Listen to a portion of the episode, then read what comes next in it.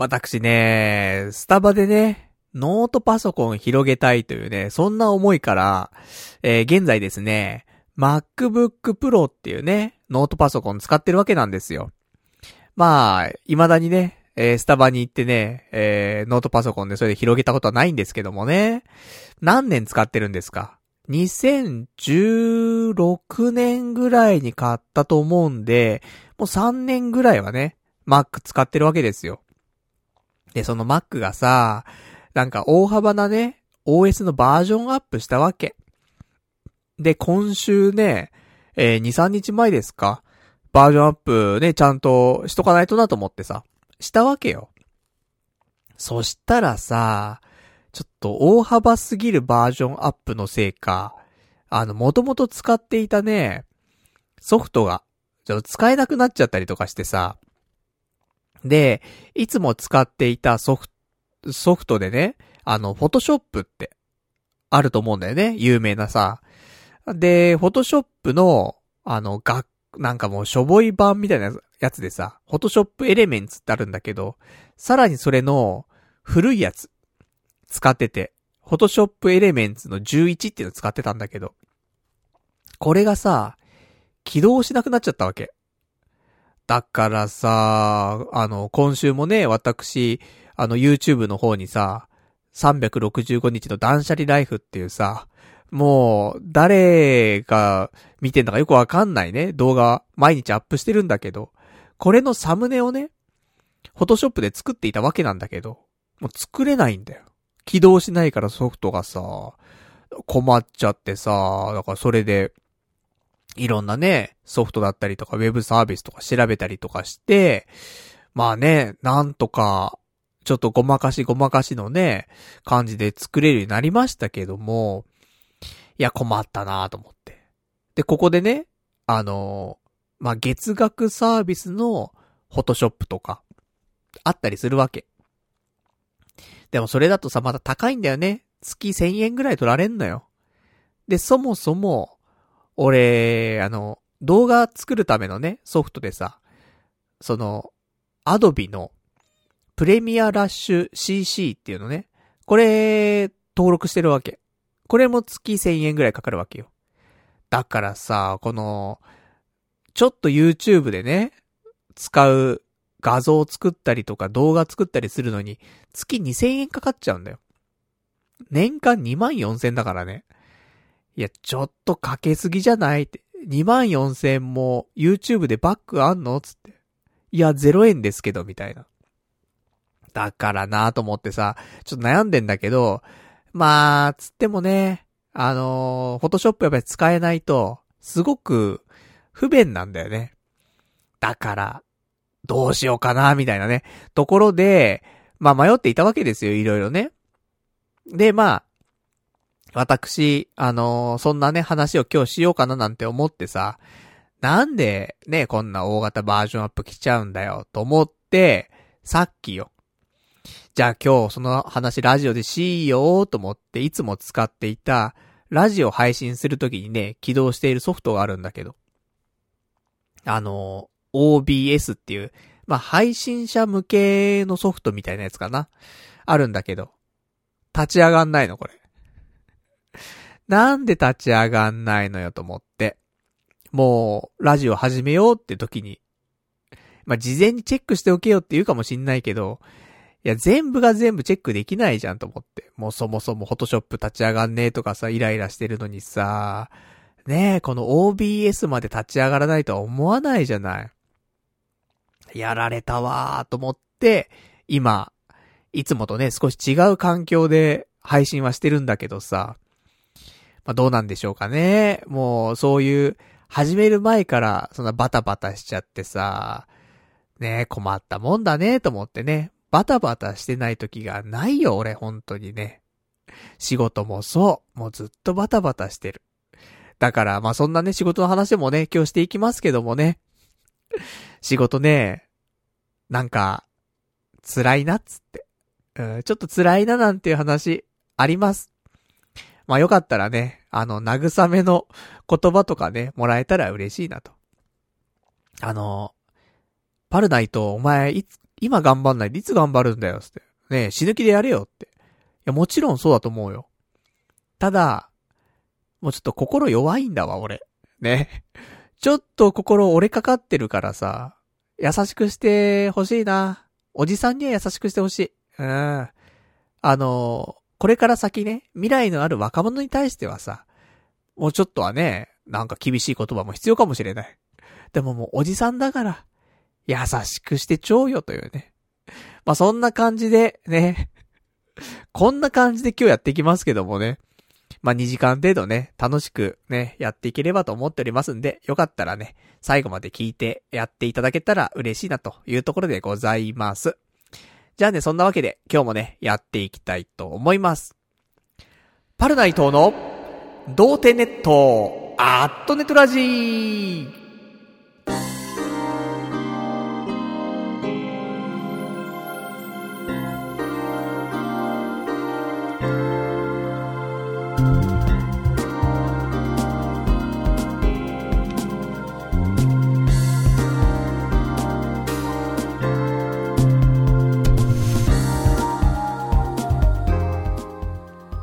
改めまして、童貞ネットアットネットラジパーソナリティのパルナイトです。こんばんは、というわけでね、もうバタバタなんですわ。仕事も、パソコンも。もうね、だから、外では仕事でしょ？で、家帰ってきてパソコンじゃん。両方バタバタってもう辛すぎるっていうね。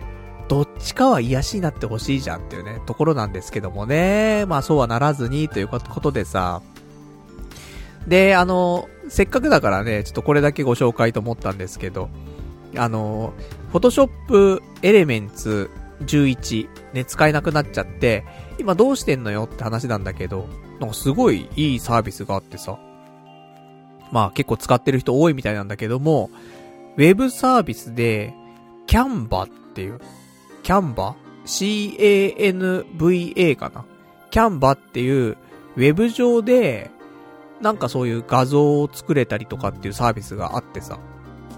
で、これ使ったら、まあ、なんとかね、あのー、まあ、思う通りに作れるわけではないんだけど、まあ、このぐらいは作れんのかみたいな。ちょっとした YouTube のサムネぐらいだったら、まあ、ちょっと文字のね、あのー、エフェクトが効かないから、まあ、有料サービスとか入ったらね、なバージョンアップとか結構できるらしいのよ。だそれで課金したら、そういう文字の装飾とかもできるのかもしれないけど、文字のその、アウトラインというかさ、輪郭とかつけられなくて。だからそこだけちょっと、あのー、もう少しね、うまくできればなって思ってるんだけど、だからその辺もね、やっぱりフォトショップだとね、ささっとできんのよね。もう右クリックして、すぐなんだよ。ピッピッピでもうできちゃうからさ。だからやっぱフォトショップお金出して、年間アドビに2万4千円、払う？そんな動画編集もしないしさ、今ね。だって今なんてラジオのさ、ラジオの音源を YouTube にアップするために、もうそれのためだけに、アドビのね、プレミアラッシュ CC 入ってて、で、いつも上げてるさ、断捨離ライフに関してはさ、特に何も編集してないわけ。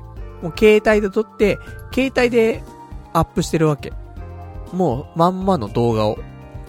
で、YouTube 上で、あのー、最初と最後だけ、あの、トリミングできるから、それして、アップしてだけだからさ。で、そのアップした後に、サムネをね、差し替えてみたいなところなんで、サムネ作成だけね、まあ、フォトショップでやっていたわけなんですけどもね、そんなぐらいの作業しかないのに、年間で2万4千払うのみたいな。いやー、おじさん困っちゃうなーと思って。で、これがね、私仕事も安定していてさ、お金も安定していてだったらね、いいですよ。そうじゃないじゃない。もう仕事、どうなるかわかんないじゃない。解雇になるかもしれないし、自分自身でね、やめちゃうとかっていう可能性もゼロじゃないじゃないだからなぁと思ってさ、まあ、その割にね、ちょっとパルナイト今週ね、あの、お金をね、結構使ってしまったって話もあるんですけどもね。だからちょっとね、いろいろ考えちゃうね、そんな最近の人生でございますわ。まあ、そんなね、ところでね、今日はですね、まあ、いろんなお話ありますけども、なんだろうね。まあ、YouTube の話もありますし、あと、あやとり、あやとり行った話？久しぶりにちょっとあやとり行ってきたんだけどさ、まあ、そんな話とか。あと、このラジオ終わったら、ラジオ終わったらっていうか、まあ明日なんだけど、明日朝一で、友達の結婚式があんだよね、俺ね。だからちょっとその話とかね。まあなんか、ポロポロと、ね、お話ししていきますんで、よかったらね、最後まで聞いてもらえたらっていうところと、あと、なんか、あのー、パルさん、こんな話してよとか、なんかあれば、あのー、お便りいただけましたらですね、えー、ちょっと読んでいきたいと思いますんでね、えー、お便りの方も、どしどし送っていただけたらと思います。で、お便りの宛先なんですけども、こちらはメールでお待ちしております。メールアドレスは、ラジオアットマーク、童貞 .net、radio アットマーク、doutei.net、ラジオアットマーク、童貞 .net、こちらまでお待ちしております。まあ、リアルタイムであればね、えー、そのまま読ませていただきまして、で、まあ、リアルタイムでなければね、来週の放送で読ませていただきたいと思いますのでね、よろしくお願いいたします。まあそんなところでございまして、えー、じゃあまあなんかお話をね、していきたいなというところなんだけど、いやほんとね、いやー、なんかバタバタしてんなと思って毎日。その、ね、Mac の OS しかり、仕事しかりさ。で、ねそれ仕事、家の中。で、あとなんか外で出てもさ、なんか、プライベートでね、休みの人が外で出ても、なんかバタバタしてんだよなと思って。落ち着かないんだよね、最近。落ち着きたいよね、一回。ゆっくりしたい。いや、お前8ヶ月ゆっくりしただろうってね。や、ごもっともなんだけど。8ヶ月のゆっくりじゃもう全然ダメだよね。またゆっくりしたいなゆっくりしたい。もう、ほんとそれしか望んでないね、今ね。ゆっくりしたい。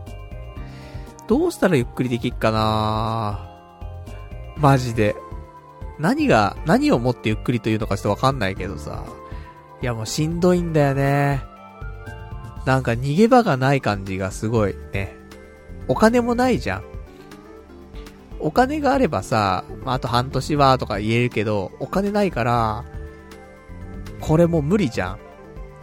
絶対働かざるを得ないし、まあ、働かざる者食うべからずだからさ、まあ働けよって話なんだけどさ、だから、逃げ場がないよね。働かないって選択肢がなくなった今、逃げらんないし。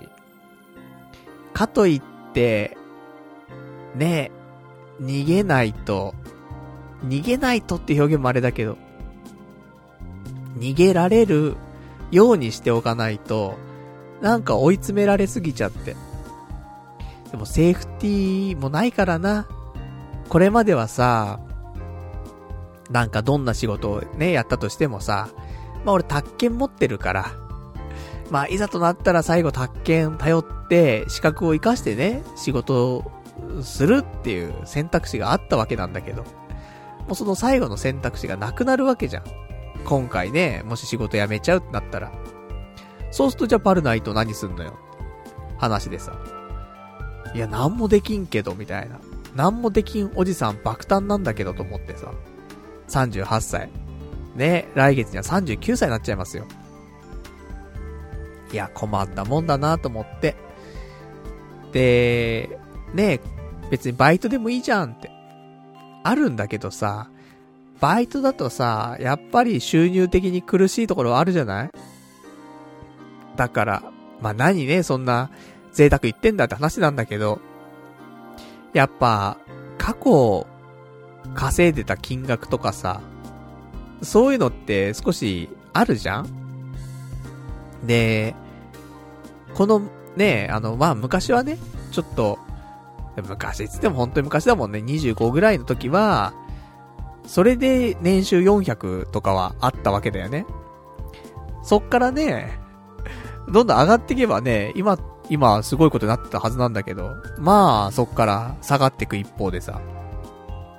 で、直近のね、あの、直近というかまあ、い、1年ぐらい前、ね、勤めていた会社に関しては400、ね、ちょっと届かないぐらいでございましたけどもね。だからやっぱり、350から400ぐらいは本当は欲しいわけだよね。お給料として。そうすると、やっぱバイトとか、派遣とかだと、ちょっと厳しいのはあるんだよね。でも、やっぱりちょっとゆとりのある生活もしたいと。そんな、せかせかしない、バタバタしない、そんな仕事に就きたいななんて思ってね。私、宅建を活かすことでね、できるんじゃないかと思って。で、今のね、宅建のジムに入ったわけなんですけどもね。ただ、ゆとりのあるね、仕事だと思って。まあ、年収ちょっと落としてでもいいかなと思って、年収300ですよ。で、うまくね、実現できるかなと思ったけども。いや、やっぱ仕事ってのは何やってもバタバタすんなと思ってさ、どんな仕事でもね。なので、もう年収安いのをわざわざする必要ないよねって思っちゃうよね。年収激高のところ行ってもバタバタだし、年収激低のところ行ってもバタバタなんだったら、じゃあ激高のところ行って、バタバタしてりゃいいじゃんみたいな。結局辛さ一緒なんだよね、もうね。俺の中では多分。だからなーとかって思ってさ逃げ場ねえなーと思って。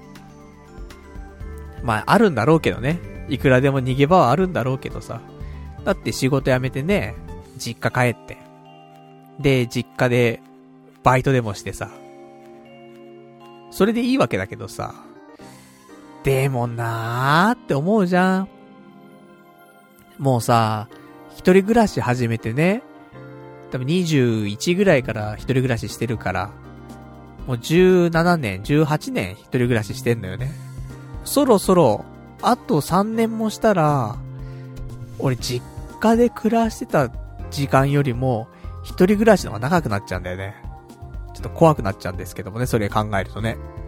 あんだけ、なんか、無限のように感じてたさ、その幼少期のさ、時間。幼稚園、小学校、中学校、高校、専門。で、その後フリーター。そのめちゃくちゃ長かった21年ぐらいの間を超えちゃうんだよね、そろそろ。一人暮らし始めて。だからそのぐらい一人で生きてきちゃうと、もう実家には帰れないんだよね。実家で生活はちょっと、しづらい。うん。向こうが全然ウェルカムだとしてもだよ。そういう問題じゃなくて、俺が、人と共同生活をするっていう人間ではなくなってしまったよね。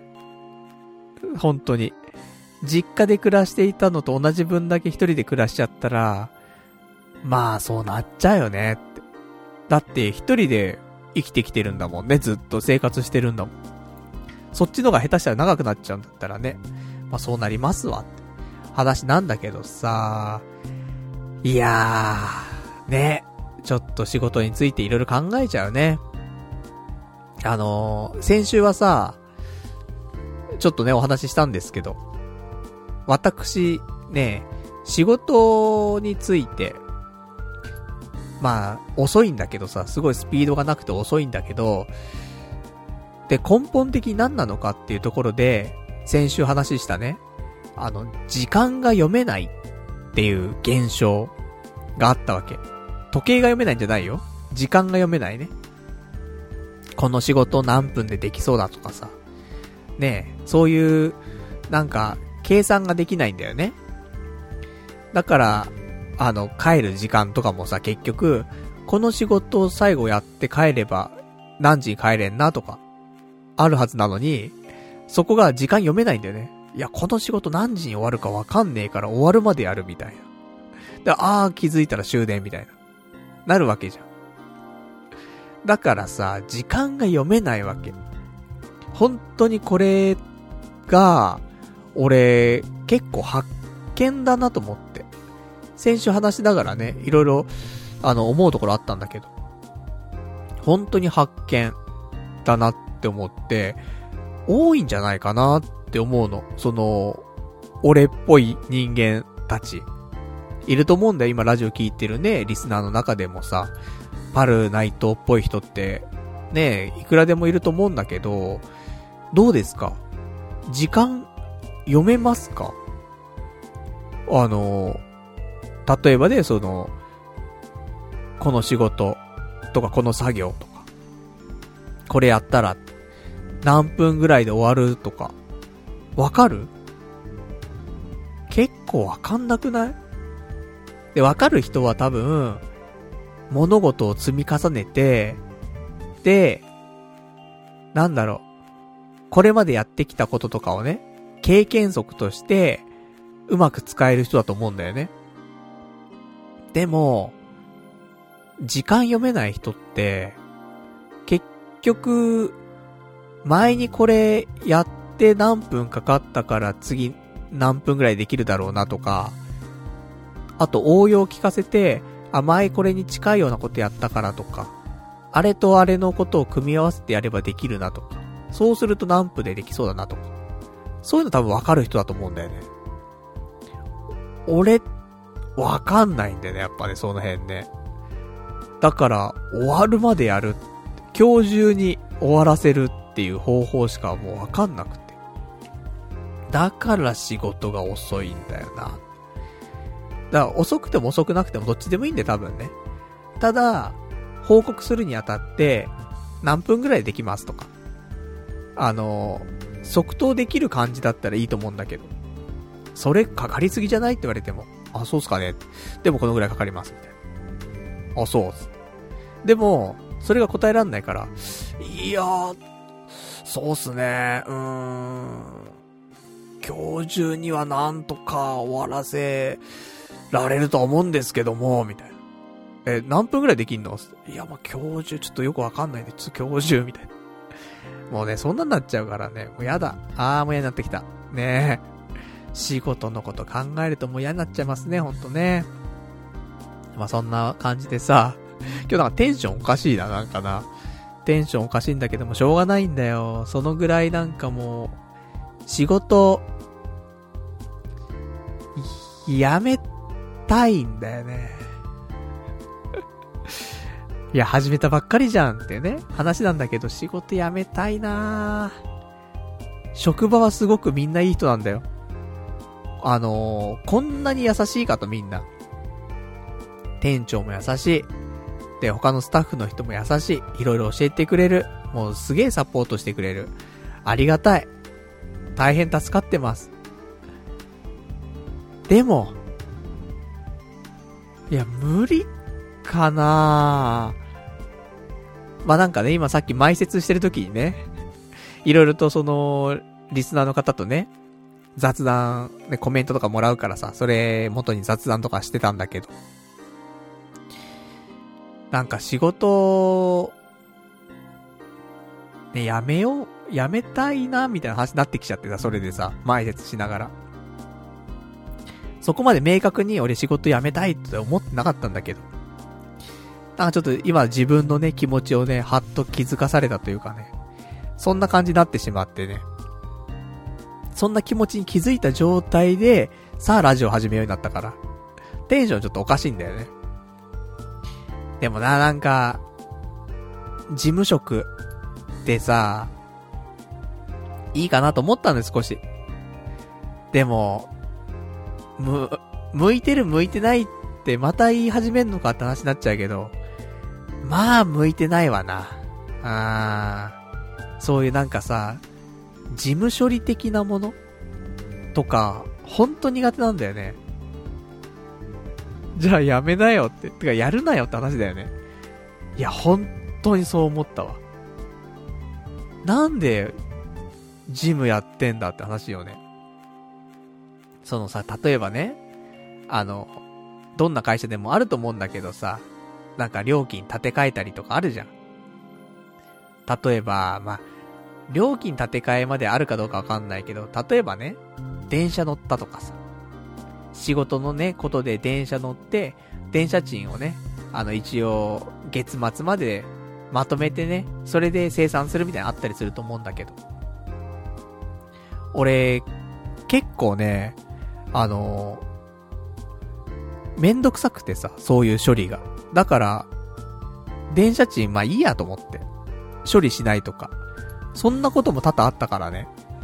そのぐらい、そんな簡単な事務処理も、もうお金で解決しようって思ってしまうぐらい、もうめんどくさいんで、めんどくさいっていうかもう、やれないんだよね。辛くて。そんな人間が事務員になったらもう無理だよね。だからなぁと思って、せっかく、こんだけ色々とね、もう今1ヶ月経ちましたけどもね、仕事始めて。いろいろ教えてもらって、サポートしてもらって、やってきましたが、研修期間で、ドローン。いや、研修期間でドローンはきついなおじさん、もうちょっと頑張れよって話なんだけどさ、いや、頑張りたいのよ。すごい頑張りたいと思ってんの。だから毎日、必死になって、やってはいるの。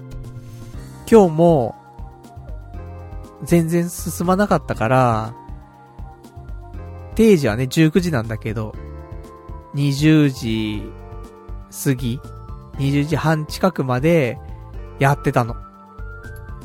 でも、全然進まないんだよね。スピードが遅くてさ、どうしたらええんだろうってね。慣れればね、と言われてはいるけども。で、じゃ慣れては来たの？少し。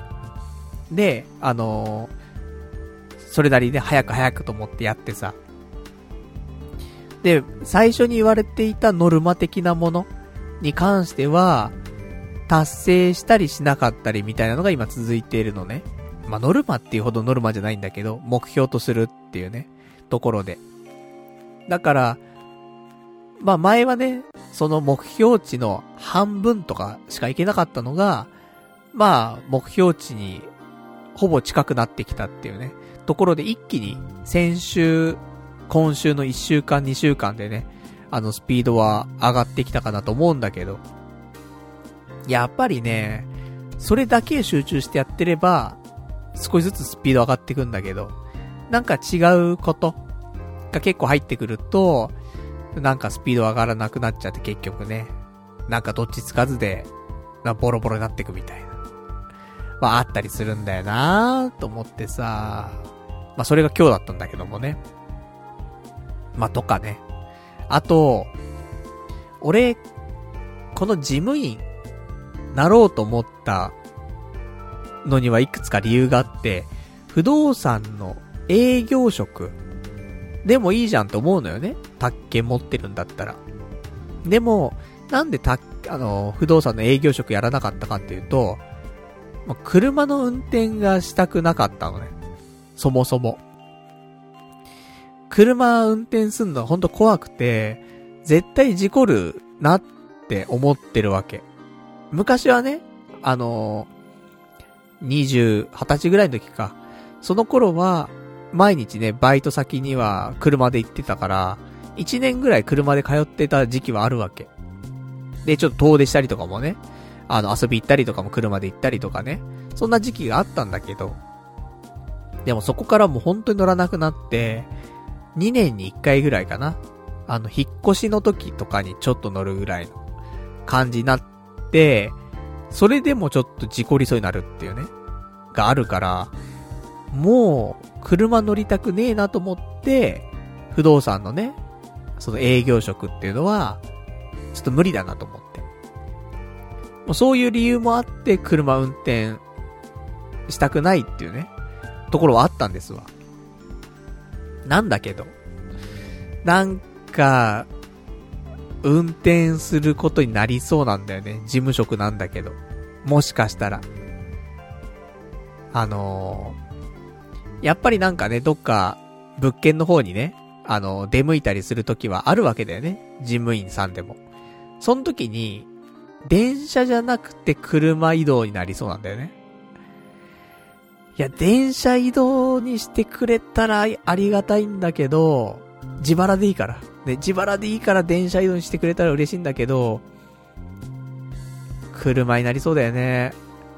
あんなバタバタしたもん乗りたくないよ。もう道もわかんないしさ。ねえ。いや、困ったなぁと思って。車の運転、入っていきそうなんだよなぁでも、もうずっと言ってんの、もう、あの、俺もうペーパードライバーなんです。危ないんです。ちょっともう、車の、ほぼ乗れないんです。2年に1回ちょっと乗るぐらいなんです。言ってんだけどもしかしたら車運転することになるかもしんない。一応ね、言うけどね、電車じゃダメっすかってね、言うつもりだけど、なんかね、結局車で、車でいいですよ、みたいな。使って、みたいな。良かれと思ってみたい。いや、良かれと思ってじゃねえからと思って。電車で行ったら時間かかりますよとかって言われたらさ、そうですよね。でも車で行ったら事故るからもっと時間かかるんだけどな、みたいな。思ったりとかすんだけどさ。まあ、そんな、ね、昨今でございますわ。だから仕事ね。あと俺、仕事ね、あの、ワーキングメモリーってやつがさ、もう、クソでさ、その、一時的にいろいろ記憶しておく能力というかさ、ワーキングメモリーね。それが、俺昔、ソロ版とかしてた頃はさ、暗算とかね、あったんだけど、そん時はさ、すげえ記憶力良かったんだよね。一瞬の記憶というか。でもさ、だから、言う、なんで、電話番号とかさ、昔、ね、家の電話番号とかさ、携帯みたいにメモリーがなく、なくて黒電話みたいなんだったりとかね。そういう時代があったからさ、その時はもうさ、覚えたじゃん。友達んちの電話番号とかさ。で、ね、家からかけたりとかするわけでさ。で、結構、サクッと覚えてたと思うんだよね。それがなんか、年々年取るたびに、全然、覚えられなくなって。もう今となっては、何も覚えらんないもんね。だからなんかもう脳がさ、老化するよね。だって年なんだもん。39になっちゃうんだもんね。だもともと、まあ、しょ、ガキの頃はね、話別だとするよ。そういうそろばんとかさ、電話番号とかね、別だとして。社会人になってからさ。やっぱまあ、ワーキングメモリーそんな、ね、すごくなかったとは思うんだよね。社会人成り立ての頃もさ。だけど、それが年々年々本当に劣ってくるんだよね。もう今、ワーキングメモリーの和の字もないよ。2秒で忘れちゃうもん。不安すぎる。多分仕事だけじゃなくて。友達とかと遊んでても、友達に、じゃあこれちょっと後でお願いねとかって、もし頼まれ事とかあるとすんじゃん。例えば、Mac 買ってきてって話になるとすんじゃん。まあ、なんか使いっ走りみたいになっちゃってるけどね。そうじゃな、ないんだけどさ、全然。例えば普通に家で友達と遊んでて、じゃあ俺 Mac 買ってくるよってなるとすんじゃん。まあなんか、全くそんなね、状況最近ないですけどもね。友達が遊びに来ねえからね。まあ、ないんですが、なった時ね。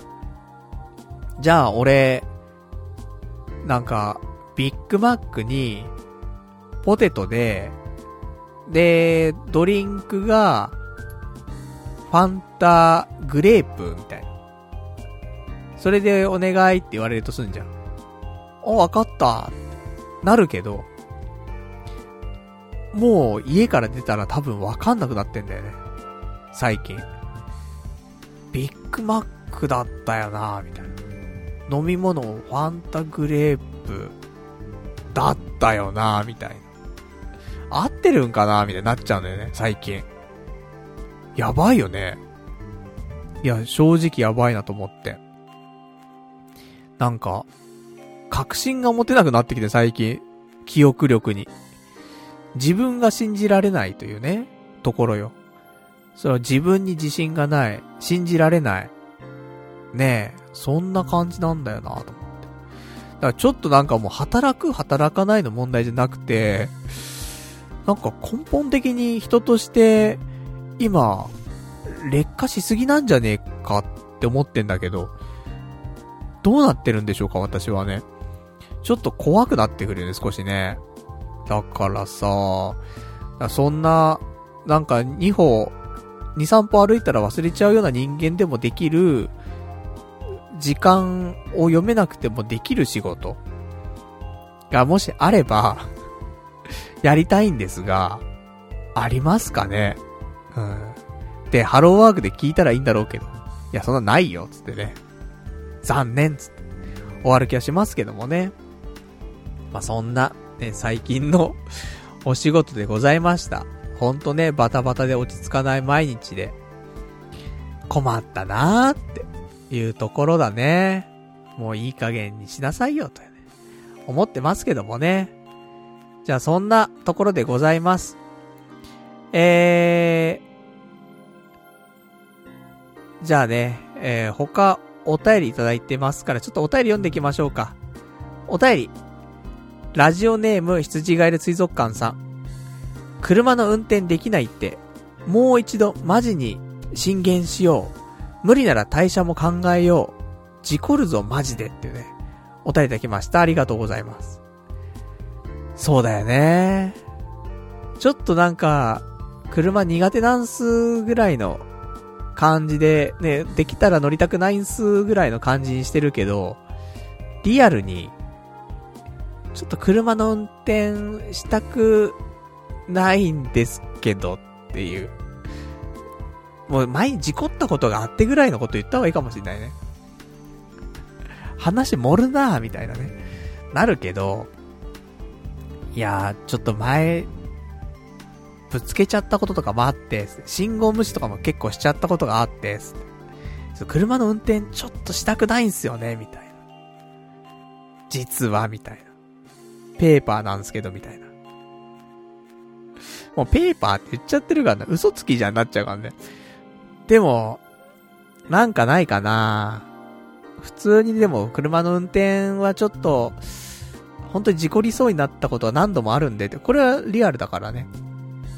事故ってないだけであって、事故りそうになったことが本当に何回もあるんで、できたら車運転したくないんです。それは、なんか今度車の話になった時に、言うしかないね。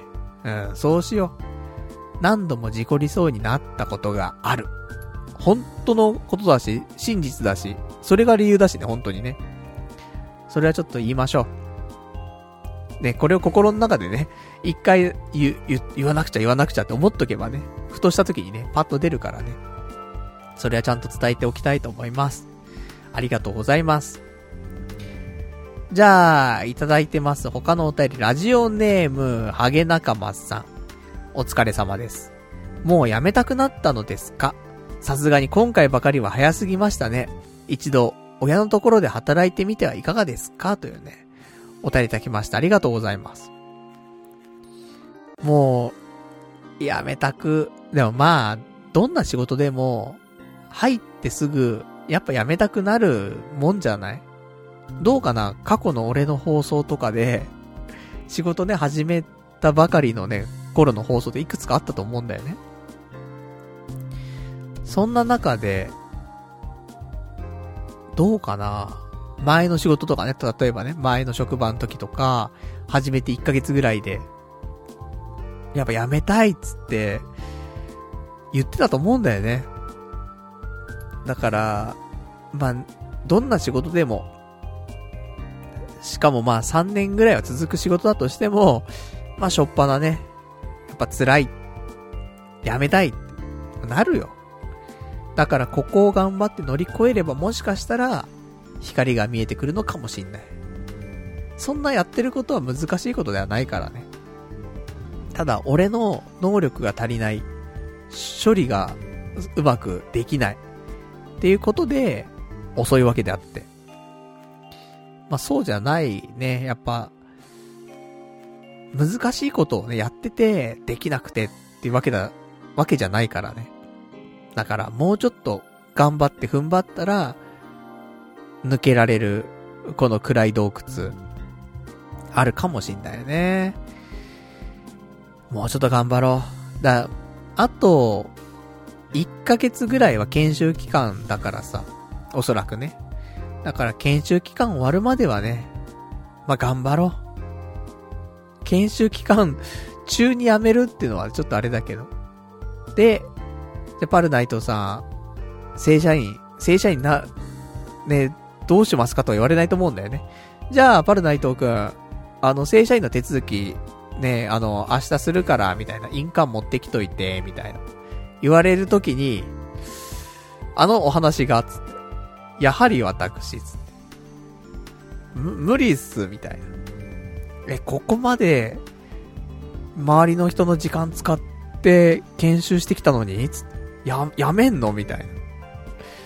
すいません、みたいな。おじさん、みたいな。なりそうで怖いんですけどもね。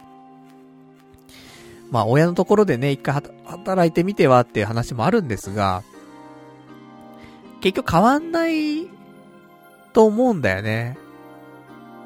うーん、変わんないと思うんだよな。そうだやっぱり仕事遅いからさ、結局不動産業はさ、たらたらたらたら、ね、仕事をしてるやつはダメなんだよ、やっぱりね。タラタラしてるつもりないんだよ。でも結果タラタラしてるから、それタラタラしてるわけじゃん。処理能力が遅いってだけなんだけどさ。だからさ、だからそれでね、親のところでも働けないよ。目目に見えてんのよ、俺はもう、本当に。だから、ね、やってないのにそれを言っちゃおしめよって話なんだけど。でももう、やんな、やらなくてもわかるぐらいもう俺遅えから。もう、想像できちゃうんだよね。本当に。困ったもんだねって。まあ、そんな感じでございますわ。じゃあ、あとはですね、えー、他にいただいてます。お便り、ラジオネーム、羊狩り水族館さん。時間を読めないだの、ルーズじゃないだのの話をしてくれ。先週の放送で、来週がっつりアニメレビューやるって言ってたの忘れてるっぽいけど、そのまま忘れてていいぞってね、お便りいただきました。ありがとうございます。ねあの、一応さっきね、あの、まあ、このラジオ、このね、お便りね、読む前にね、ちょっと話してしまいましたけどもね、時間が読めないとかね、ルーズとかね、その辺の話。ちょっとしましたけどもね。で、そして、ね、アニメレビューの話。まあ、先週ね、できなかったからね、今週ちょっとがっつりやりたいななんて思っておりましたけどもね。あの、忘れてませんよ。ね。別に、羊がいる水族館さんが思い出させたわけではないですからね。あの、彼を恨まないでくださいね。俺はもう、やるつもりでいましたからね、ほんとね。あの、2019年、アニ、秋アニメレビューね。まあ、レビューというか、インプレッションなんですけどもね。まあ、こちら、準備万端でございますよ。いつやってやろうかと。ね。もうずーっと構えてますから、私ね。どうしようかなーと思って、どのタイミングがいいかなーと思ってね。今待ってますから。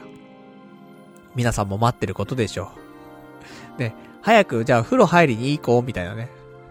そんなタイミング待ってることでしょうあのアニメレビュー始まるとな、長いかな。30分はあるからな。その間、ね、風呂入ってきちゃおう、みたいな。あると思います。で、それで、いいと思います。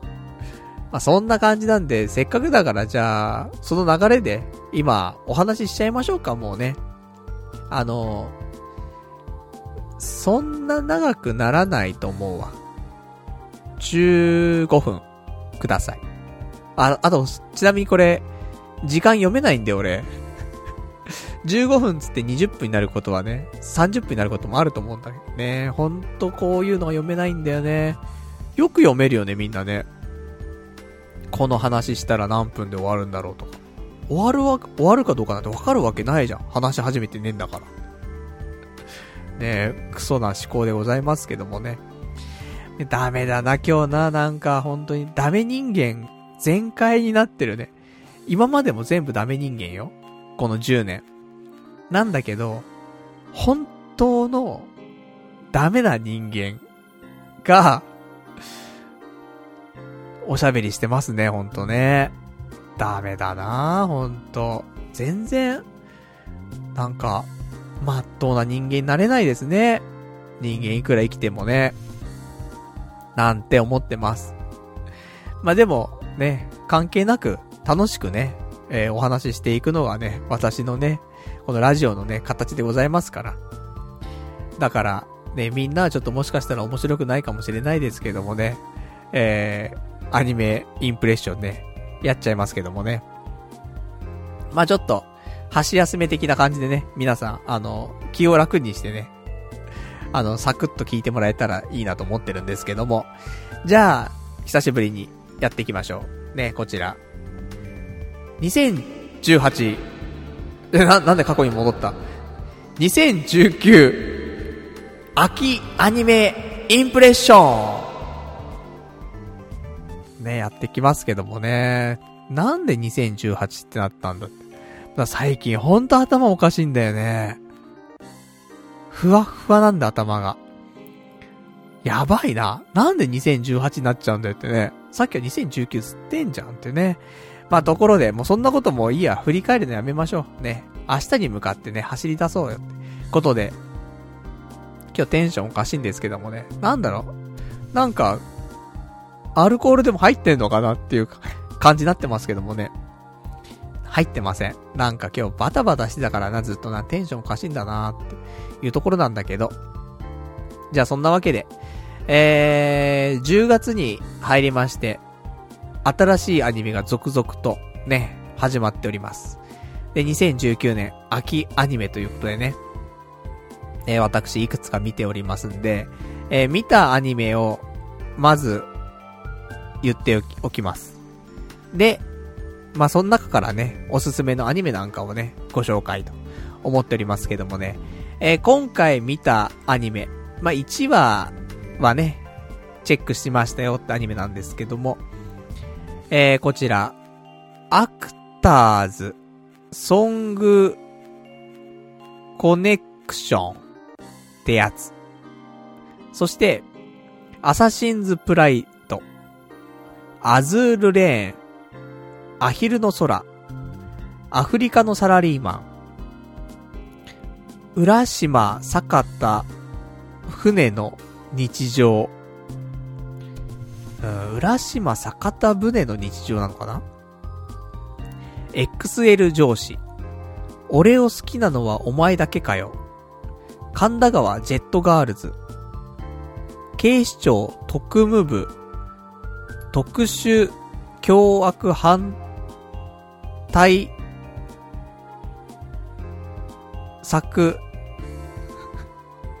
特殊、特殊区、なんだこれ、特殊区悪、反、特殊区悪犯対策室、第7課、特7ってやつですね。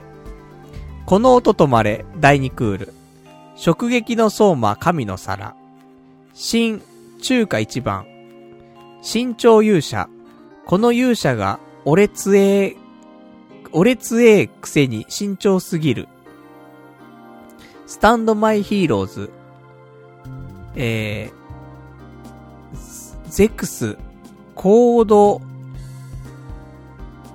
レ、リ、流、入し、うん、ちょっと読めない。もうアニメのタイトルすら読めなくなってきてるぞ。英語で書くんじゃないよとね。えー、ゼクスってやつですね。えー、厨病激発ボーイ。七つの大罪、神々の逆鱗。ノーガンズライフ。ハイスコアガール2、旗揚！けものみち、バビロン、ファンタシースターオンライン2エピソードオラクル、フェアリーゴーン第2クール、放課後サイコロクラブ、僕たちは勉強ができない第2期、星合いの空、本好きの下克上、本好きの下克上、司書になるためには手段を選んでいられません。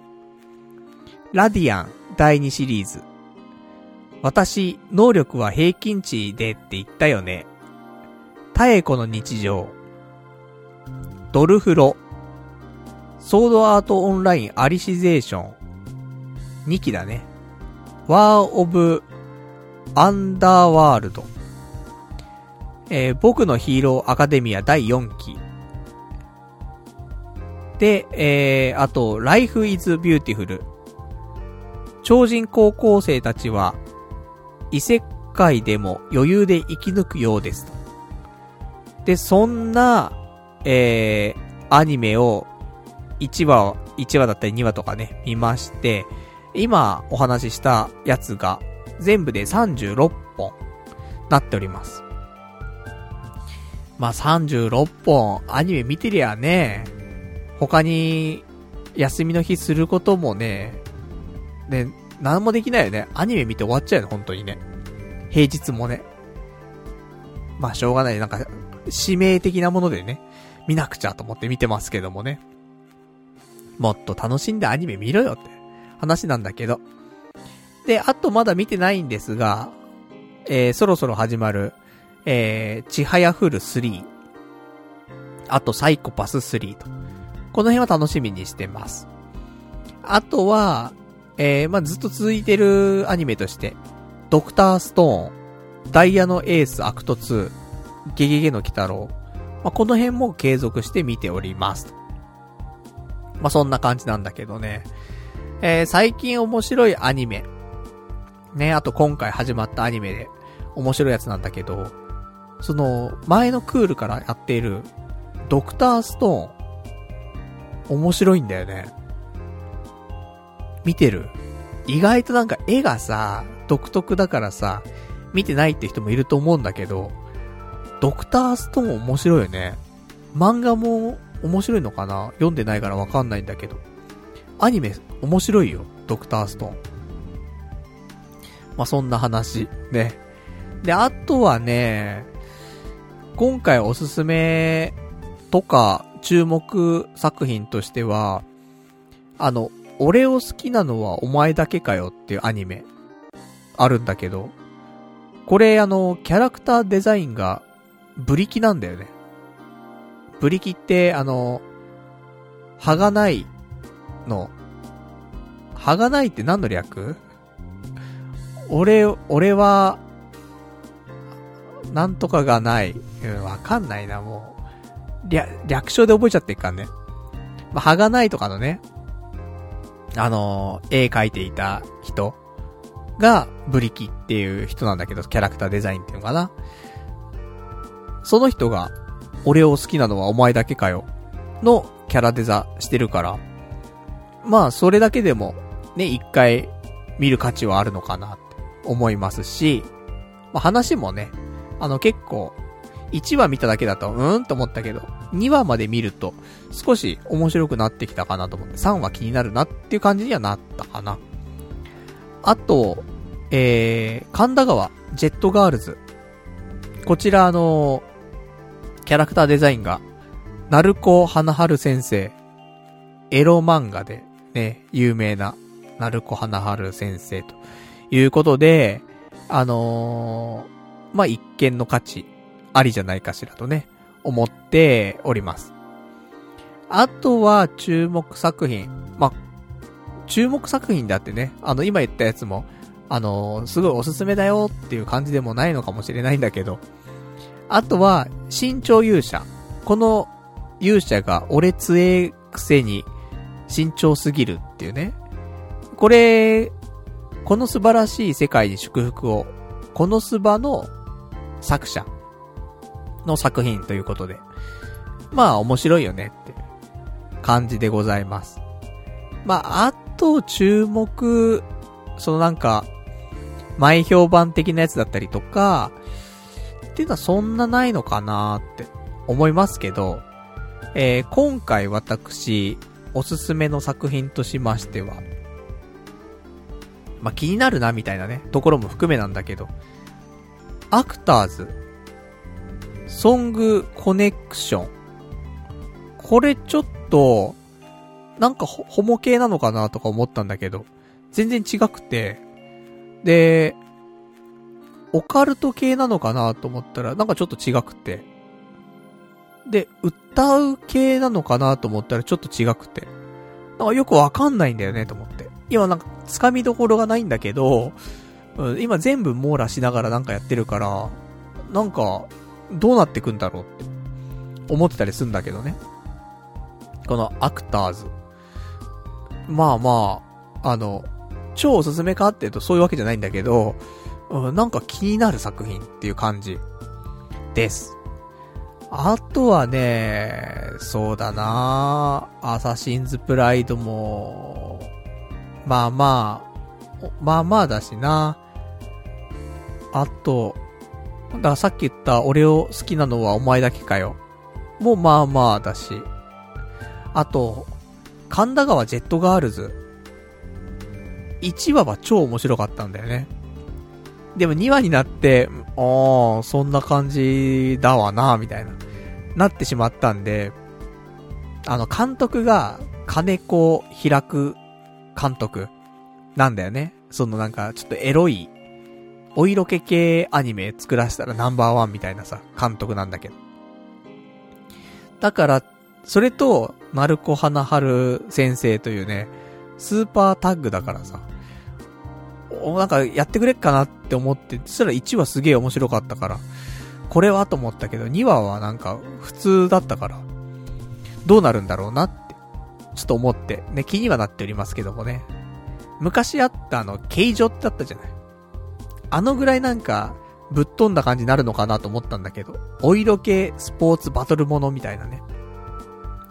ちょっとまだね、あのー、そこの域には達せてないのかなっていう感じはしました。で、あと今回、あのー、2クール目のやつがすごい多いんだけど、第2シーズンみたいなね、多いんだけど、あのー、一番おすすめなのは、この音止まれっていう、あの、ことのアニメなんだけど、前の時も俺、多分おすすめしたと思うんだけど、この音止まれが一番面白い。ここ最近のアニメで。一番好き。やっぱ青春ものあの、高校生が、ことのね、おことよ。おことの部活で、みんなでいろんな問題に立ち向かって、人間関係だね、いろいろ、そういうこと自体のこともそうなんだけど、やっぱ取り巻く人間だったりとか、ね、やっぱり自分自身とかさ、過去にやってきてしまったこととか、そういうのもひっくるめて、仲間でね、いろいろ解決してったりとか、分かち合って、協力して、そしてその先にね、進んでいくって。すごくいいんだよ。で、絵もいいし、声もいいし、アニメ自体の演出もいいし、言うことないね。この音止まれ。大好き。うん。もう、癒されるね。だよかったよ、本当になんか2クール目あってさ、本当に喜んでます。私は。あとは、そうだな新中華一番とかも面白いけどな昔ね、中華一番ってアニメね、やってましたけどね、本当に、20年ぐらい前に、やってましたけど。なんかお、面白いよ、普通に見ててね。特急面天使とかね、出てきちゃってね。面白いね。なんかそんなね、あの、なんか原作の絵にすごい近い感じのアニメになってるな。昔の中華一番のアニメの絵ってさ、ちょっとアニメの絵だったんだよね。なんかアニメ、アニメというか、キャラデザが少し違ったんだよ。なんだけど今回のキャラデザは原作絵に結構近づけてる感じがするので、それも俺は高評価というか、いいなって思ったりするんだけどね。今回、まあ、料理系はね、食撃の相馬もありますけどもね。まあ、こちらも相変わらず面白いので。まあ、料理系は抑えていきたいな、ところではありますな。あとはまあ、そうだね。あ、難しいところで。ノーガンズライフ。良さそうなんだよね。まだ1話しか見てないからわかんないんだけど、ノーガンズライフはなんか雰囲気がすごく良くて、ちょっとハードボイルド的なやつなんだけど、うん、ただのハードボイルドじゃないからね。なんか、強化人間みたいな。出てくんだけど、自分の顔がもう拳銃になっちゃってるみたいな。そのぐらいの強化しちゃってる人間だったりとかね、出てきて。でもそういうのをちょっとハードボイルド系だから、その、ジョーク的なものもあったりしつつのハードボイルド結構面白いんだよね。硬くなさすぎ、硬すぎないからね。悪くないと思います。ちょっと注目作品かなと思いますね。あと、ハイスコアガール2。これ、ね、楽しみだね。面白いからね。素晴らしいよね。あと、旗揚げ獣道か。旗揚げ獣道は、面白い。なんか、ケモナーマスクっていうレスラーが異世界転生でね、異世界飛んでっちゃうんだけど、そこでね、あの、魔獣みたいな奴らがね、魔獣みたいな敵がいっぱいいるんだけど、獣だっつって、可愛いっつって、手なずけていくみたいなね。そんなよくわかんないやつなんだけど面白いね。あの、バカバカしくて面白いね。楽しく見れるやつ。あと、さっきのね、えー、ノーガンズライフみたいな雰囲気がすごくあるなっていうアニメで、これが一個あるんだけど、バビ、バビロンってやつ。これまだ1話しか見てないんだけど、バビロンがすごそうなんだよね。雰囲気がやっぱり、すごい、世界観があるなって思って。これ、警察ものっていうのかな？なんだけど、け、検察なのかな？うん、検察ものだ、そういう系なんだけど、でもなんか、雰囲気がすごいね。あの、制作関わってるのはツインエンジンっていうさ、あの、ところが関わってんだけど、ツインエンジンの作品って全部雰囲気があるんだよね。ちょっと重たいだけどさ。あの、こ、刻々とか、あれ刻々だっけ？刻々だっけ？ね。わかりませんけど。刻々とかもツインエンジンだったと思うし、なんか、いい作品、すごい作るんだよね。だから、それもあってバビロン。あの、ちょっとひいき目で見てるんかもしんないけども、そうです。なんか、空気がね、いい空気してんなってところでございました。まあ、あとはなあと、意外と、本好きの下克上。師匠になるためには手段を選んでいられませんって。これ、最初見たとき、どうかなって思ったけど、2話3話見ていく中で、3話も見たのかな？ちょっと覚えてないけど、2話か3話は見たんだけど。あの、意外と面白い。今回の異世界転生もの。まあ、これも異世界転生ものなんだけどさ。あの本好きの女の子が、異世界転生しちゃうんだけど、異世界転生したら、その世界には、本がなくて、ないわけじゃないんだけど、普通に日常的に本が読めるような環境ではなく、どうしても本をね、読みたいみたいな。だ、なければ私が作るぐらいの感じでね。そんなんで、あと、珍しいな。あの、異世界転生もので主人公が女の子だね。そういうのもちょっと珍しいかもしれませんね。結構面白かった。まあ、そんな感じかな。あと、超ダークホースだけど、タエコの日常っていう、タエコの日常、見てる人いんのかな謎だけどもね。なんかずっと歌ってるわ。あの、タエコの日常っていう歌、なのかなわかんないけど、その歌に乗せて、あの、タエコちゃんが日々耐えていることを、なんかエピソード的に歌いながら、みたいな。うん、結構も面白いんだよね。意外と見れるなっていうところでございます。あとはまあまあ、ソードアートオンラインも、僕のヒーローアカデミアも、いいんじゃないでしょうか。ね。あとはそんな感じだな、やっぱな。うん。これがざ、ざっくりとしたね、総評でございました。じゃあ最後に、えー、おすすめアニメをね、今期、これだけは押さえておきましょうというアニメをね、ご紹介して終わりにしたいと思いますけども、えー、できれば、この音止まれ、えー、第1クール、あの、遡って見てほしいな。そんで、第2クールを今季見てほしい。もう、この一本でいいわ。ぐらい、俺は、俺が好きっていうだけなんだけど、あの、この音止まれ見てほしいなっていうのがあります。あとは、ハイスコアガール2。だこれも一気見てほしいんだよね。全部そうなっちゃうね。二期物が多すぎるから、ちょっと、二期物外そうか。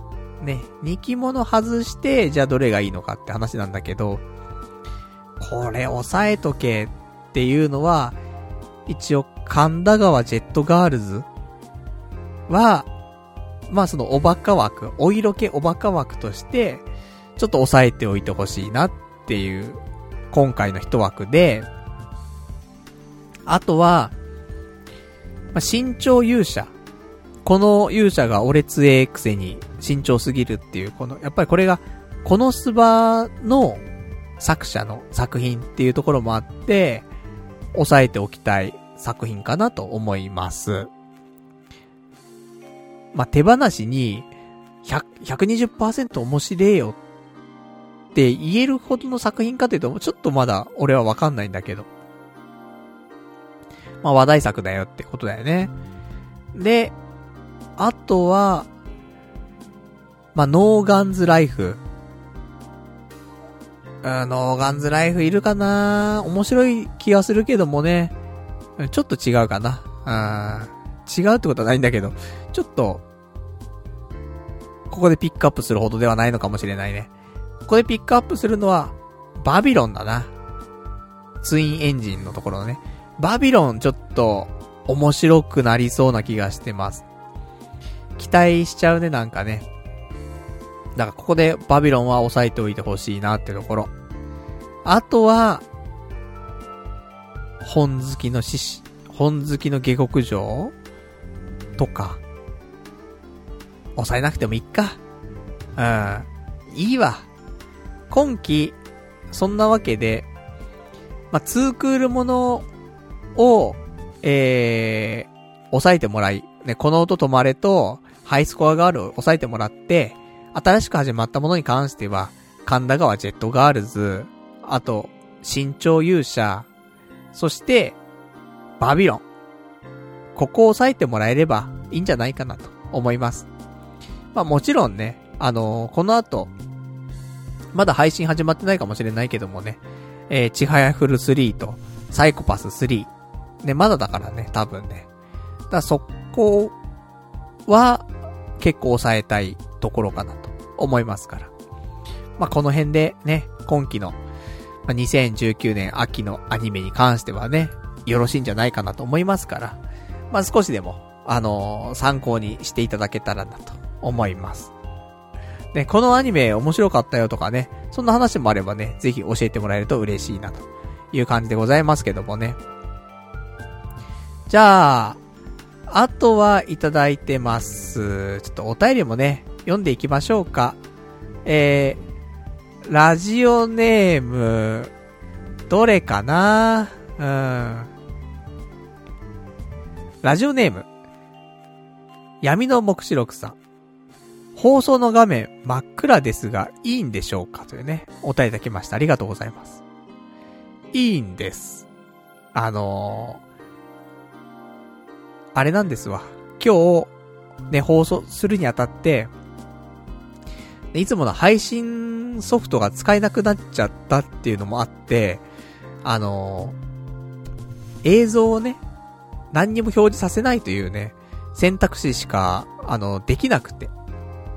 なんかサムネとかね、事前にこっちで準備した動画像とかを画面に表示させるっていうことができないんだよね、今の状況で。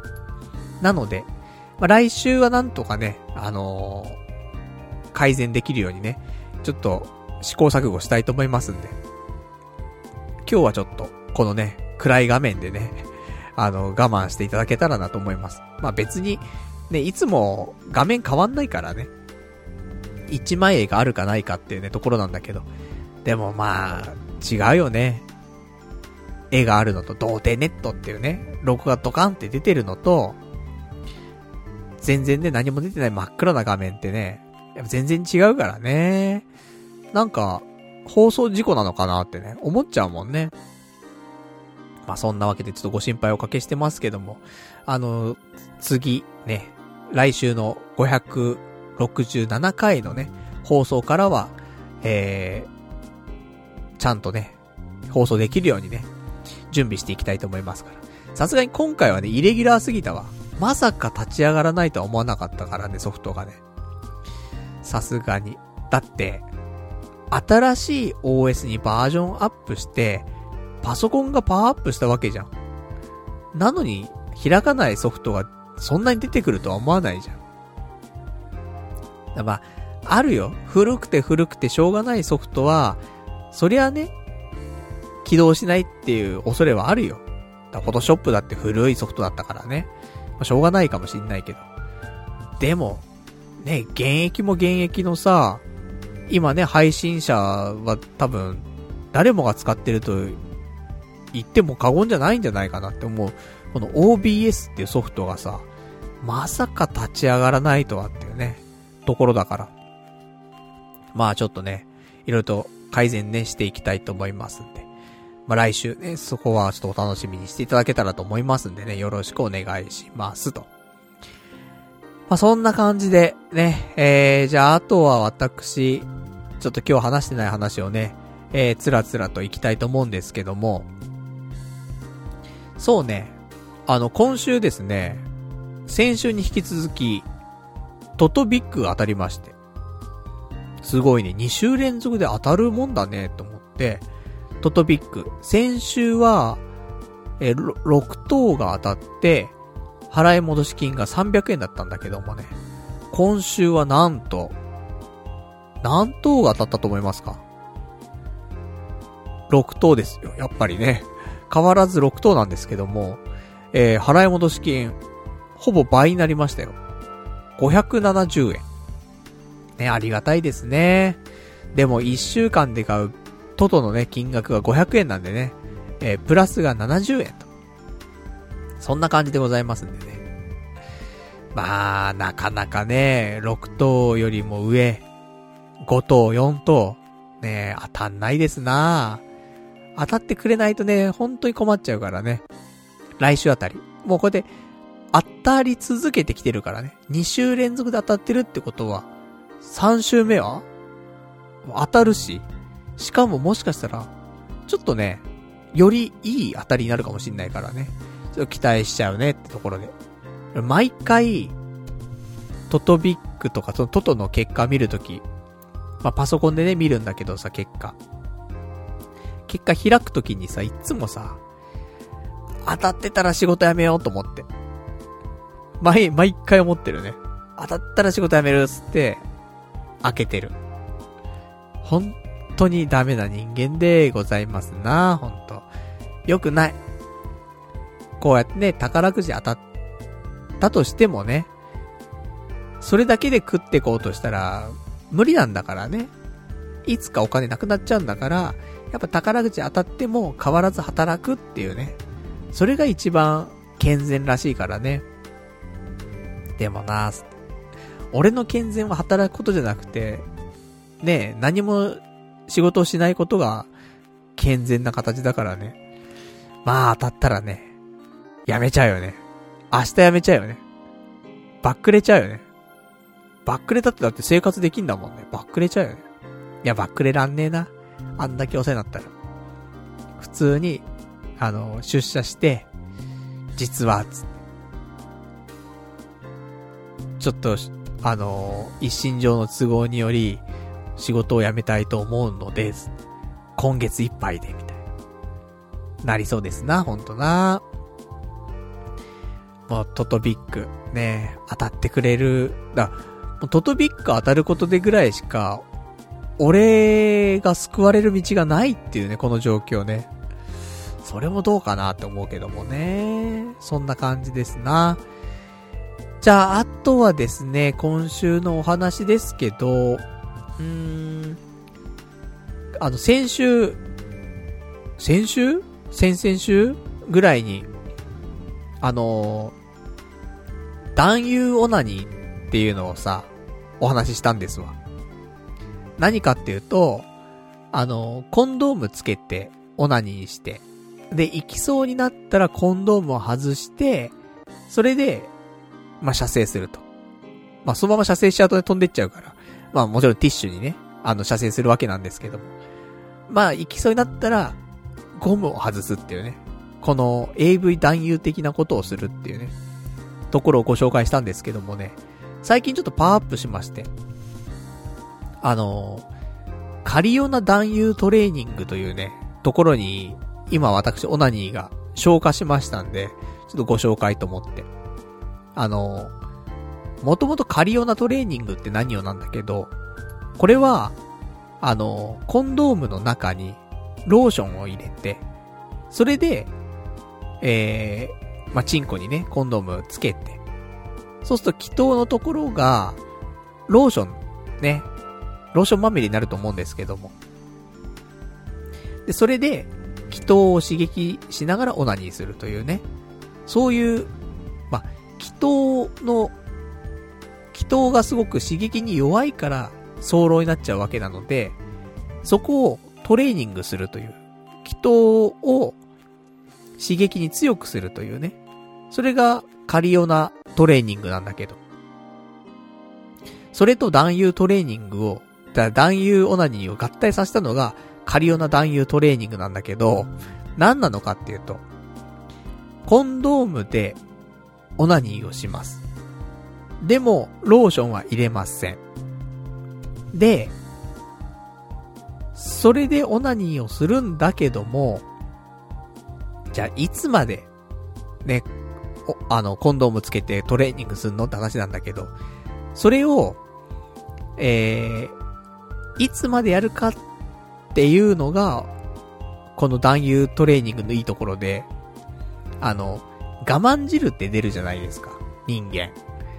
で、我慢汁が出て出て、出て、それで、あのー、カリオナトレーニングと同じぐらい、その、ローション使ったのと同じぐらい、え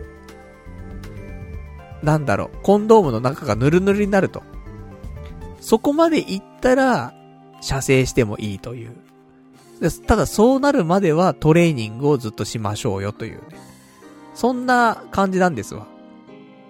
なんで、あの、結局ね、カリオナトレーニングって、いつまでやったらいいのみたいな。やめ時がわかんないんだよね。いつ射精していいのか。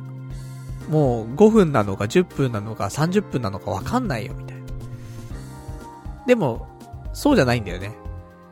我慢汁で、ぬるぬるになってきたら、やめていい。射精してもいいと。いう条件をつけると、まあ人それぞれだと思うんだけど、それなりの長い時間トレーニングをすることになるので、結果ね、あのー、気筒への刺激とか、そういうのもね、あのー、少しずつ慣れてくるのかな、という感じなんですわ。で、最後にはもちろん、あの、コンドームをね、バチンと外して射精するという。最後のね、このフィニッシュということで、カリオナ男優トレーニング。あの、今、これが一番、あの、いいオナニーかなって思ってます。意外とね、いいんですよ。だ今後、ね、私なかなか、そういう性行為をする機会がね、ないですからね。あの、どのぐらいトレーニングがね、あの、うまくいってるかどうかわかんないですけどもね。まあ、いつか、そういう性行為することがあったらね、もう早漏とは言わせないと。そんな感じでね、あの、力発揮できるんじゃないかと思ってますんでね、今からワクワク、ね、ほら、ワクワクしてきたぞっていうね、感じなんですけどもね。まあ、そのうち、まあ、仕事を辞めなければね、あの、ソープとかもね、行きたいと思いますから。ソープ行くしかお前性行為するタイミングねえのかよって。ね、そんなこと言われてしまいますけどね。そうです。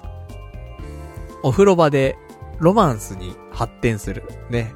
たまたま偶然、その時だけね、えー、燃え上がる恋愛をね、してしまうというね。それがソープでございますから。まあまあ、そんなね、お金払って お風呂に入ってみたいなね。まあそんなことでしか性行為できないね、悲しい男なっていうね、ことなんですけどもね。まあそんな感じ。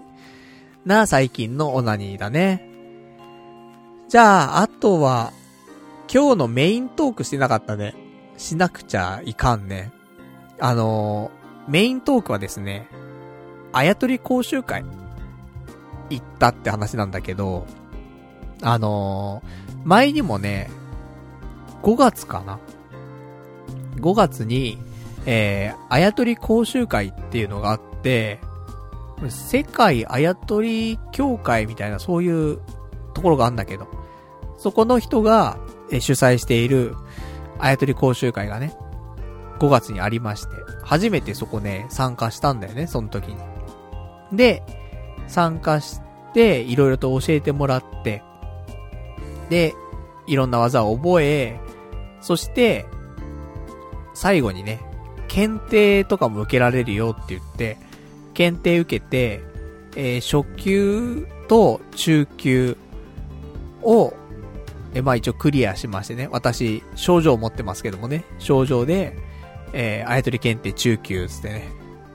あります。で、今回も、まあせっかくだから何かね、あの試験とか受けられたらななんて思いつつも、まあ、受けられなくてもね、ちょっと、一回行って、で終わっちゃうのも悲しいなと思ってさ、せめて、講習会だけはね、参加したいななんて思って、で、えー、行くっていうね、気持ちになったんですけどもね。あと、ちょっと友達とね、その日、あのー、釣り行こうか、行く前かね、ちょっと悩んでたんだけども、友達が、その日ちょっと釣り行けそうにないやっていう話になったから、じゃあ、俺はあやとり検定行くわ、つって。ね、それであやとり検定行きましたけどもね、あのー、あやとりって、やっぱ、いろんな技があってさ、で、難易度もね、たくさんあって、まあ、ちょっと分けてね、初級、中級、上級なんてのがあるんだけど、で、俺も、あやとりの本とか持ってんだけど、本見てもさ、やっぱわかんないんだよね。これ、どういう取り方すんだろうとかさ、ちゃんと書いてあるんだけど、やっぱ絵だと分かりづらいってのあって。実際ね、行ってね、教えてもらったりとか、する方がね、サクサク、ね、覚えられるからいいななんてね、そういうメリットもね、講習会にはあるんですけども。だから事前に、俺も、中級とか上級のね、技を家で覚えて、それで行こうかなって思ったんだけど、なかなかね、やっぱ難しいのはできなくて、どうしようかな、みたいなね。1個2個できるなって、それでね、行けばさ、検定とかもね、あの、受けられるなと思ったんだけど、ちょっと難しくて。だから、新しい技とかは特に覚えずに、今回ね、えー、講習会行くことになったんだけどさ、まあ、家から近いのよ。代々木公園の中にある、中にあんのかな？まあ、隣接しているところの、青年オリンピックセンターみたいなよくわかんないところの、あの、そういう一室でね、開催しますってことで、まあ、前回とあんま変わんないんだけど、場所はさ。で、あの、行って。で、行ったらさ、あの、前回教えてくれてたおばちゃんがいるんだけど、あの来てさ、あ、前回も来てくれましたよね、つって。で、写真とか前回すごい撮ったんだけど、あの、住所わからなくて送れなかったから、つって。住所教えてくれたら送りますんで、って言われて。住所教えてさ。今度送ってくれるらしいんだけどさ。まあ、そんなね、交流があったりとかさ。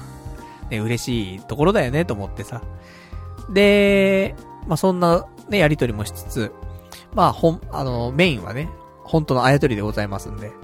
で、あやとりは、前回俺初級行ったのよ。初級クラス、中級クラス、上級クラスってあって、で、講習会の中でね、まあそれに見合った技をみんなで覚えていきましょうって話なんだけど、前回初級行ったっていうのと、もう初級、ね、初級ももちろん難しいのいっぱいあるからできないのも多いんだけど、あの、できたら俺中級の技をね、覚えたいなって思ってたから、少し背伸びをしちゃう感じではあったんだけど、中級コースで今日はね、学ぼうって思って。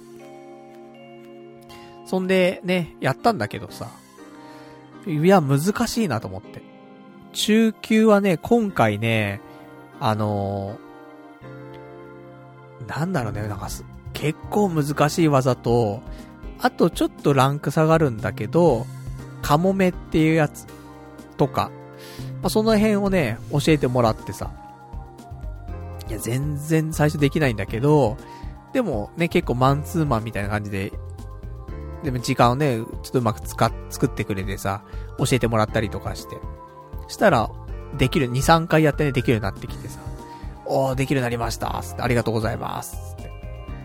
そんなんでね、まあ、二つ、技を、えー、教えてもらい、で、まあまあ、カモメとかもね、今、できるようになったんだけどさ。まあね、できたらね、あの、前回も一緒、同じだったんだけどさ、前回は、亀とか、まあ、作ったのかな？あと、はしご、六段はしごとか、ね、なんかいろいろと作るようになったんだけど、まあ、講習会から帰ってくるとさ、数日すると忘れちゃうんだよね。やり方。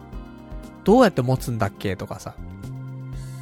そんなんがあるから、まあね、私もせっかく YouTube とかね、配信してるわけなんで、YouTube でね、あの忘れないように自分のためのね、記録として、あやとり動画。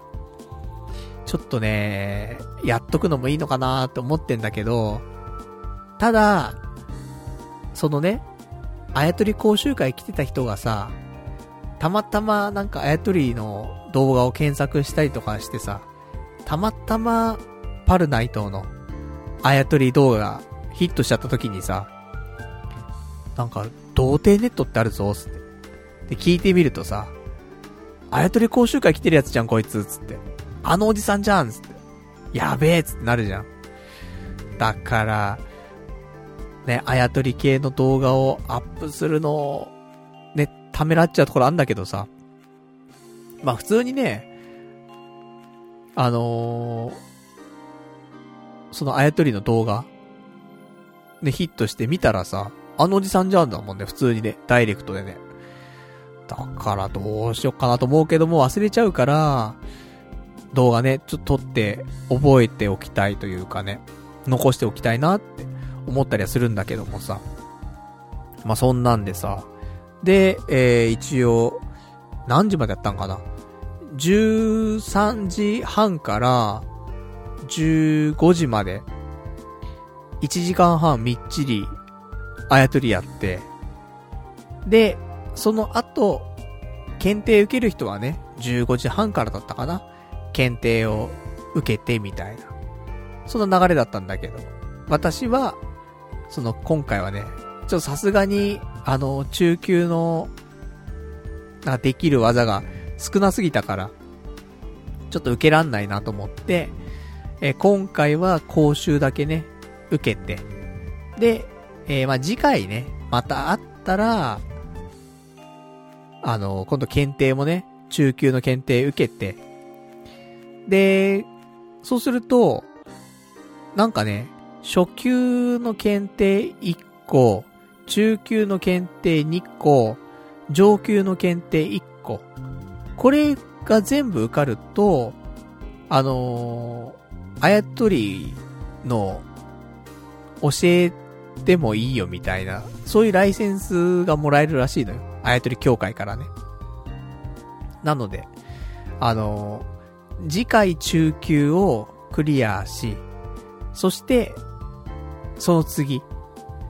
だからもう、次半年後ぐらいにね、講習会あるとしたらそこでね、検定受けて、中級はもう一個ね、受かると思うんで、その次だね、ほんと1年後とかに、上級のあやとりをね、えー、なんとか1個でもクリアして、で、ちょっとあやとり教えられるようにね、なりたいなーって思ってます。まあそんなん取ってどうすんのよって話もあるんだけど、まあまあ、ね、あやとりは、いいじゃない。こうやって、俺ぐらいの年齢でも楽しめるし、ちっちゃい子も楽しめるし、もっとじじいになってね、もう、老後も楽しめるしってことでね、あの、すごくいい、なんか、遊びかなと、昔のね、遊びかなと思うんでね、あやとり、これからもね、あの、まあ、コンスタントにね、やっていける機会があればね、もう、常に参加してね、やっていきたいなと。で、そんな風に思っておりますんで。まあ、あの、そのうち YouTube ライブでもね、あやとり配信とかね、して、あの、ぜひぜひ、あやとりが好きな人に集まってもらえたら嬉しいな、という感じでね。まあ、今、今後あれだね、オフ会、オフ会した時にでも、まあ、するかわかりませんけどもね、オフ会した時にでも私の、あの、あやとりのね、腕前をというかね、こんなんできるんだよ、つってね、教えてあげるみたいな。パルナイト先生、ここどうやってやるんですかみたいな。あ、ここはだね、あの、向こう側の紐をですね、って小指にかかってる向こう側の紐を親指で取ってですね、向こう側の紐って何ですかみたいな。でそういうね、会話になる気はするんですけど。まあ、そんなんで。今後ね、オフ会とか、する時があったら、あやとりだ。あとは、ボーリングだ、ね。ちょっとパルナイトの得意なものとかね。そんなのをね、ちょっとやらせていただきながらね。あの、オフ会楽しくね、やれたらなと思ってますんで。そのうちやろうかね。第、何回ぐらいかな。冬？この冬やりますか？今566回だけども。どのあたりかな？まあ、今から企画すれば、ねえ、クリスマスとか。パルナイト生誕祭はね、さすがにもうすぐだもんね。できないけど。だって毎年なんかクリスマスやろうとか言って、結局なんかやらないでね、終わってる気しますから。まあまあ、あのー、オフ会もそろそろね、最近ずっとやってませんでしたしね、やってみるのもいいんじゃないかななんでね、ちょっと思ったりしましたね。じゃあそんなところでございまして、えー、まあ、あやとりのお話終わりなんですけども、じゃああと今週他にお話ししたかったことなんですが、あれですわ。今日なんかもう口調がおかしいよね。あれですわ、みたいなことばっかり言ってんだけど。あの、今週ですね、あのー、うちの最寄りの駅に、スロット屋さんがあるんですね。で、もっともっとは、あの、違う名前だったんだけど、なんかね、ここ最近、なんか工事してんなと思って。スロット屋さん潰れんのかなって思ってたんだけど、だからお店の名前がなんか新しくなってさ。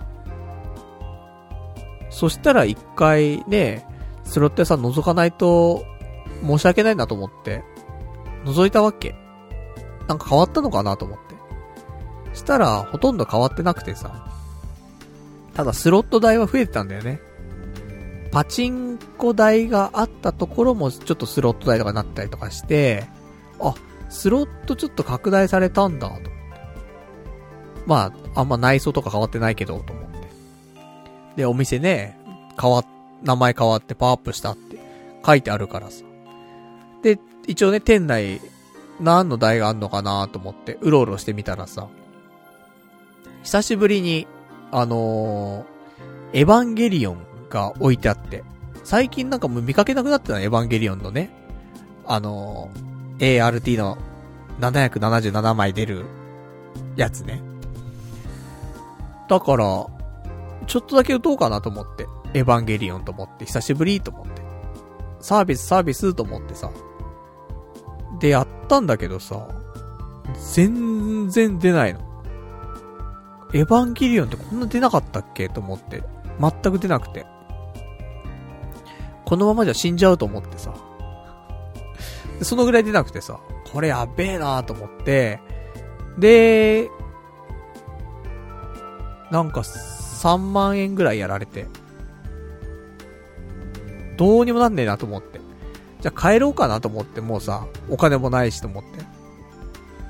でもなんか、ちょっと名残惜しくてさ、もうちょっと、傷口をね、あ回復させたいなと思って。で、久しぶりにあの、ミリオンゴッドの、外線、打ちたいなと思って。で、外線座って、一回は、当たったんだけど、もうその後全然当たらずに、そっからまた1万円ぐらい飲まれて、結果、えー、もう行ってはいけないと思われるそのスロットに行って、4万円負けるっていうね。そんなんでした、今週ね。本当に。だからもうなんだかもうわかんない、最近。もう頭おかしいよね。もうなんかやっちゃいけないのにさ、スロットやっちゃうしさ、お金ないっつってのにね。本当にないんだよ、もう。お金がない。どのぐらいないかっていうと、もう仮想通貨を全部生産して、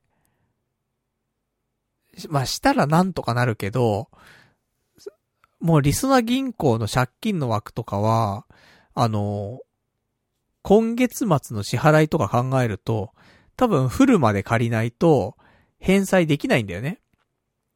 まあ、仮想通貨はまだね、決済してないから、そこ触らずにやるとって話なんだけど。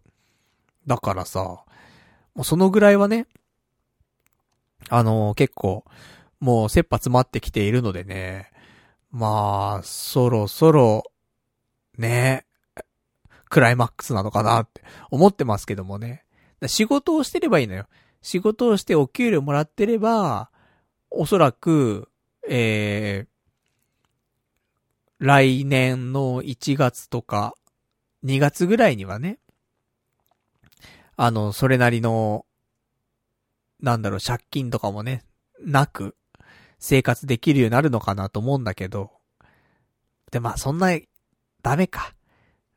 そんなすぐに、ね、リスナー銀行の枠50万円とか返せるわけじゃないからね。まあ、半年ぐらいかかるのかもしんないけどもね。だからさ、なんかそんな感じよ。なのにスロット行っちゃってるっていうね。末期。しかも、明日、ね、友人の結婚式があるわけですよ。ご祝儀、ね、3万円。出ていきますしね。他にもですよ。あのー、今日も仕事ね、残業してさ、あの、20時半ぐらいまでね、残業してたわけなんだけど、もうそっから、あの、仕事終わって、すぐに移動して、原宿のザラに行って、で、ちょっと買い物してきたからね、服。あの、ベストがね、必要かなと思ってさ。で、その結婚式でね。で、ザラで上下のね、スーツは買ってたわけなんだけど、あの、中に着るベストに関しては、昔、買っ、他のところで買ったものがあって、それ、着れるかなと思ったんだけど、結構やっぱりきつくて、あの、少しね、ダイエットしたのもあって、着れるようにはなったんだけど、それにしてもピチピチでさ、それが長時間さ、なんか披露宴とかでさ、座ってご飯とか食べてね、少し飲んだりとかしてたら、ちょっと苦しくなっちゃうかなと思って。そのぐらいピチピチだったから。だからそれだと、で、結婚式も楽しめないからなと思って、じゃあ、ザラに行ってベスト買おうと思って。で、も仕事終わって速攻で走ってさ、9時までだからさ、ザラさ。で、なんとか間に合って、で、さっき買ってきましたよ。えー、ベスト。高いね。6000円。高いなーと思いつつも、年明けぐらいにもう一回他の友達のね、結婚式というか披露宴みたいなのあるから。らその時着れるからね。まあ、よしとしようということでね。そんなわけでさ、お金ないのにね、もう、ちょっと友達の結婚式ね、まあ、ちょろちょろとね、スーツ買ったり、ベスト買ったりとかね。あと、この間、ワイシャツも買いましてね。ワイシャツはね、3000円。高くないよ。そんな高くないんだけど、あの、まあ、お金がない中の3000だからね、まあ、それなりにっていうことなんだけど、まあ、そんなわけでさ、ね、ちょいちょいね、やっぱり結婚式、ねえ、お金はかかるもんでございますけども、おめでたい席だからね、やっぱりね、あのなんだろう、やっぱり、お祝いなのに一人みすぼらしい格好で行ってね、で、お金ないお金ないっつって、で、ご祝儀もちょっともう、3万円包めないから2万円なんだけど、割り切れる数字じゃ、ね、ダメだから、みたいな。1万円2枚に5000円1枚で、みたいな。じゃあ、1万円1枚に5000円2枚でね、3枚だから割り切れません、みたいな。さすがにおじさん38だからさ、ちょっとね、それもできないかなっていうね、ことで、ね、3万円、今ちゃんと用意してありますからね、ピン札をね。だからこれを明日、ね、持って行って、でね、お祝いしていきたいと思いますからね。準備はある程度万端でございますんで。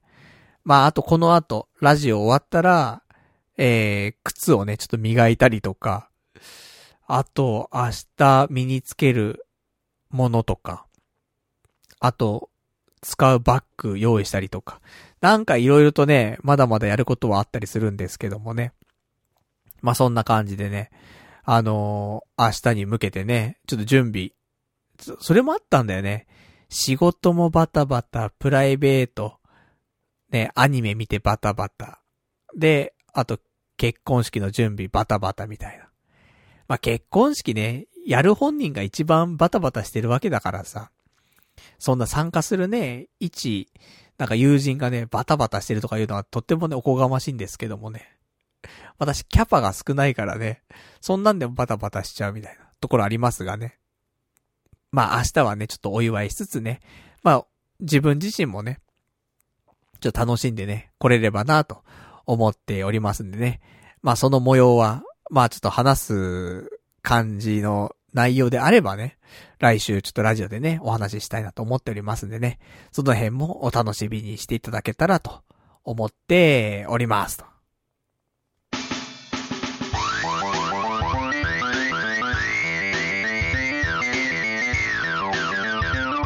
童貞ネットアットエドラジ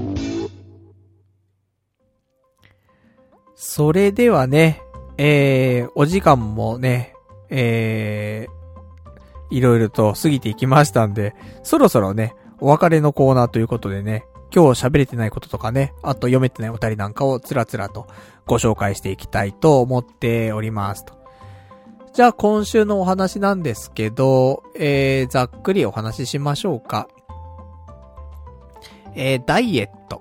ね、ちょっと最、最近ダイエットしてね、あのー、やっぱり友達の結婚式でベスト着ないといけないと思ってね、ちょっと頑張って痩せていたんですが、えー、今週、結構痩せまして、先週の時点で60.2キロだったんだけど、さっき家帰ってきて測ったらですね、59.3キロになっておりました。まあ、一時63ぐらいまでね、増えていた体重だったので、ここ1ヶ月ぐらいでね、3.7キロぐらいは落ちたかなっていうところで、で、特に運動とかはしてないわけですよ。じゃあ何したのっていうと、結局食事制限なんだけど、つってもね、好きなもん、意外と食べてんだよね。だから昼間はマック行ってるし、ただマックは、あの、ポテト食べてません。あの、多分、よくある俺のマックメニューが、単品で、マックポーク、あとハンバーガー、あと飲み物は、えー、アイスティーの S で。で、400円ぐらいなんだけど、まあ、そのぐらいだよね。分量としてお昼ね。で、えー、夜は、最近多いのがですね、え、ローソンで売っている、1日の野菜が取れる、なんかスモークチキンのパスタサラダみたいに売ってんだけど、これ最近よく食ってんのよ。これ1日の野菜が取れるというね、まあ、豪語してますし、体にもね、いいかなというのと、あと、やっぱりなんか、チキンだよね。タンパク質、多めでっていう感じでね。パスタがちょっと炭水化物ではあるんだけども、まあ、そんななんか、やっぱ米じゃなければいいみたいなところが正直あって。炭水化物は炭水化物で、できる限りね、あの夜は食べない方がいいかなとは思ってはいるんだけど、やっぱりね、吸収のされ方がやっぱり違うよね。パスタってさ、いわゆる低 GI っって呼ばれるやつでさ、食べてすぐに血糖値が上がったりとか、しないっぽいんだよね。ちょ、緩やかに上がっていくみたいな。ただ、お米は、ぐんって上がるんだよね。血糖値が。なんかその辺の差は、やっぱし、炭水化物の中でもね、種類がちょっと違う部類なのかなって思いますんで。まあ、このね、あのー、まあ、実際、体重もね、落ちてきてるってこともあるので、まあ、お昼はマック食べたとしてもね、ポテトはダメだよ。ポテトはちょっと我慢してもらうんだけど、昼マック食って、夜、この、一日の野菜が取れるスモークチキンのサラダ、パスタサラダ。これ食えば、痩せてくと思うよ。実際、まあ、過剰に食っている可能性もあるからね、今までがね。まあ、適量になったってだけかもしれないけども、えー、これでね、実際3.7キロ痩せてきてますから、1ヶ月でね。だから結構いい食事バランスなんじゃないかなと思っておりますよ。そんな感じ。で、えー、てかなんか外結構雨降ってきてんな。今ね、あのー、まあ、生でね、話しながらですけども。今は何時だ？えー、24時47分でございます。だからもうね、今日この後結婚式行くわけなんだけど、ね、寝て起きたらま結婚式なんだけど、雨降っちゃってるね。大変だね。ちょっと、まあ、俺たちが行くのもね、もちろんあれなんだけど、結婚式場とかね、雨降っちゃうとね、大変そうだよね。新郎新婦はちょっと気が気じゃないと思うんでね。あの、まあ、なんか、そういうのをね、あんまり気にさせないようにね、お祝いできればなと思っておりますけどもね。ね、まあ、すごいよな。俺と同い年のね、友達なんだけどさ、それが結婚するって、もう結婚したんだけどね、一応ね。で、結婚式するんだけど。まあ、夢があるよね、まだね。俺と同い年の人が結婚するっていうことに対してさ。だからね、ちょっと、あのー、嬉しい、ね、同年代のね、星ということでね、あのー、いいんじゃないかなって思っておりますけどもね。それに続くようにね、俺も頑張りたいということで。だからそろそろね、仕事してる間に、相席屋とかね、行かなきゃって。ね、婚活パーティー行かなきゃってところなんだけどなちょっと、行くタイミングをね、見失っておりますんでね。まあ少しね、その辺は、近々ね、行きたいと思ってます。またね、なんか、あのー、一個ね、見つけたのよ。見つけたっていうかね、今週ほんとやろうと思ってたんだけど、忘れちゃっててできなかったんだけど。あの、また、マッチングサービスみたいなのが、新しいのできてて、まああんまり私マッチング系のサービス得意じゃないんだけど、せっかくなんで一回挑戦したいなと思ってさ。そんなのもあるんで、それ来週あたりね、ご紹介、まあ、できたらいいなと思っておりますけども。まあ、そんなところでございまして、あとは今週は、えー、YouTube 1000人の道も一人から、こちらなんですが、えー、先週の時点で YouTube チャンネル登録者数が395人だったんですけども、今日の昼間、400人いけまして。やったーつね、おめでとうおめでとうありがとう感じだったんだけど、えー、なぜか、ラジオを始める前に見たら、また395人に戻ってるっていうね。もうみんなおめでとうおめでとうって言って、したら、5人ぐらいの人が、うん、スッとね、いなくなるっていうね。もう多分そういう繰り返すよね。なんかよくあるじゃない ?100 万登録者突破し、しましたみたいな瞬間を動画で撮ってるんだけど、した瞬間に一気に下がるみたいな。あ、ま、また、ちょっと足りなくなっちゃったみたいな。そういうのあるからな。だから、それがたまたま今回俺の場合は400っていうね、ところでさ。まあ一応ね、大台だってところでね、乗ったぞおめでとうパルナイト、でも、俺たちはいなくなっちゃうぞ、みたいなね、ところだったんで。まあこれ多分100ごとにありそうな気がしますけどもね。まあ次はね、えー、500目指して。そして、えー、半年後にはね、1000になるようにね。まあこれからも、まあちょっと需要がね、あるのかどうかもわかりませんが、一応毎日ね、今アップしてます。365日のね、断捨離ライフ。これ続けていきますからね。ちなみに先週はですね、えー、何捨てたかっていうと、任天堂スイッチの、スイッチじゃない、任天堂 3DS の箱。あと、ワコムのペンタブ。あと、モバイルキーボード。あと、着なくなってしまったスーツ。で、あと、テンガ 3D のポリゴンってやつね。そして、スカルプ D のヘアワックスと。これを先週はね、捨てるっていう風になりましたんで、ね、こっからね、なんかもう捨てるもんが正直なくなってきてるんだけど、なくなってはきてるんだけど、やっぱり昔よりなんか物がやっぱり多いから、減らすべきものはあるはずなんだよね。なので、あの、またね、これからの一週間、毎日ね、捨てないといけないなって思ってますからね。ただ、今日はなんかちょっともうバタバタしちゃってるんで取らないで、明日ね、あのー、結婚式から帰ってきてからね、ちょっとお酒入った状態かもしれませんけども、それでね、日本撮りしてね、えー、今日の分、明日の分とね、やっていきたいと思いますんで。何捨てようかなまだあるんだよな。サバ缶がまだあるんだよな。あもう何年熟成されたかわかんないサバ缶がね、あったりしますから。そろそろ出てくるかもしれないね、という感じでございますね。じゃあ、あと他はですね、えー、仮想通貨。まあ、今週仮想通貨ガンガン下がってったんだけど、あのー、今日少しだけ、えー、持ち直したというかね、ところがありまして。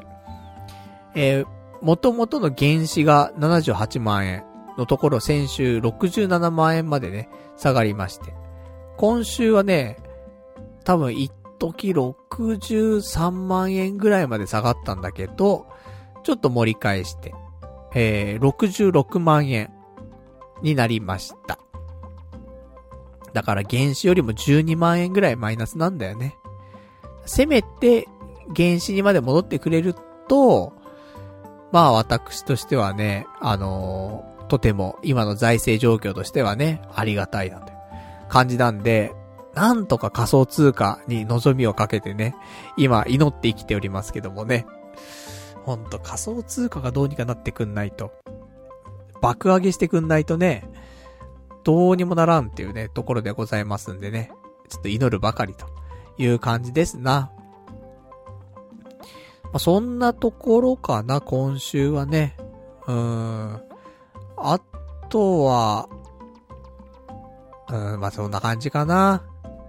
じゃあ他にね、えー、いただいているお便りを、ちょっと読みたいと思うんですが、お便り、ラジオネーム、えー、田中太郎さん。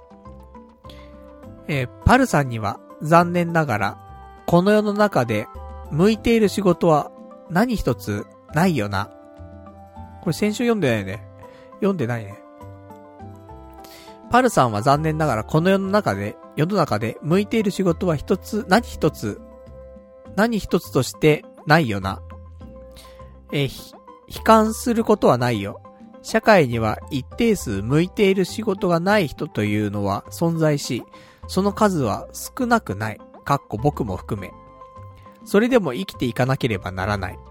スヌーピーが言うところの、配られた手札で勝負するしかないというやつ。ただし、パルさんの手も、手札には、親が不動産屋で金持ちという超強力なワイルドカードがあるんだよ。このカードを最大限に活かすためには、3年、かっこ営業経験含む、働いて、内藤家を継ぐしかないよ。きついかもしんないけど、それ以外に明るい未来あると思う？かっこない。マジで俺の手札泣けてくらいゴミすぎる。それでも勝負してる。負け覚悟で。パルさん、泣き言、えー、読まどい事を言う前に、ガチで自分の手札で勝負してみっていうね。お便りいただきました。ありがとうございます。そうだよね。まあそう言われれば、いいカードを持ってるのかもしれないね。その、金持ちかどうかはわかんないよ。親はね。親の財政だから俺もよくわかんないからあれだけど。ただ、まあ不動産屋さんでね、あのー、俺を大きくなるまで育ててくれているわけだからさ。だから、ね、やっぱり、そうやって家族をね、食わしていける、ね、少し贅沢をする日もあると。そんな生活ができているわけなのでね、そんな不動産屋さんやってる親父を、ね、えー、親父がいるということがそもそもね、ワイルドカードということでね。だからそれをどう生かすも殺すもね、俺次第なんだけどもっていうね。だから、どうするのがいいんだろうねっていうね。だちゃんと、不動産業界で、3年なり、働いて、まあもちろんジムだけじゃね、ダメだから、営業職もね、ちょっとやって、で、その上で、親などを継ぐと。いうのが、まあ一番明るい未来に近づく方法なんじゃないのっていうね、ことなんですけども。でも私今日ね、いろいろ喋った中でね、やっぱ不動産業界は難しいなっていうのと、まあそもそもね、車運転が苦しいと。早く自動運転になってくんねえかな。自動運転になってくれたら不動産屋さんもね、少しはやりやすくなるかなと思うんだけどさ。まあプラス、やっぱり、うん、事務員も大変だしね。なんか、不動産屋さん。まあ、合ってないって言ったらもう早すぎるんだけど、判断が。いや、しんどい。なーなんてね、ここ最近思ってますからね。だから、父親の仕事を継ぐみたいなのも、大変な、大変だなと思ってさ。やれる気はしないんだよな。どんな仕事もやれる気はしないんだけど、特に不動産屋さんは、ちょっと、やれる気しないよねって思って。どうなんだろうね。みんなすごいよね、仕事、ちゃんとやってて。なんとかね、この年になるまでね、生きておこれたけどもさ、そろそろね、なんか、危ねえなって思ってますからね。なんかちょっと打開策ね、まあもちろん今の仕事をね、あの、頑張って頑張って、で、慣れてって、で、続けていけるっていうのは一番ね、いい道かなと思ってるんで、それはね、もちろん努力してね、日々、あのー、励みたいと思っているんですけども。ただね、あのー、その反面、ちょっと心がね、折れそうなところもね、ありますからね。だからそこをちょっとどうやっていこうかってね、感じではあるんで。まあこの辺は、ちょっとまたね、来週あたり、一週間働いてみてね、気持ちが変わったりすることもあるからさ。来週の放送でね、少しお話できたらなと思っておりますよと。まあ、そんなわけでね、えー、今週はまあこの辺で終わりにしたいと思います。なんか今日変なテンションだったな。終始。まあそんな日もあるでしょう。そんな日が多いな、ここ最近な。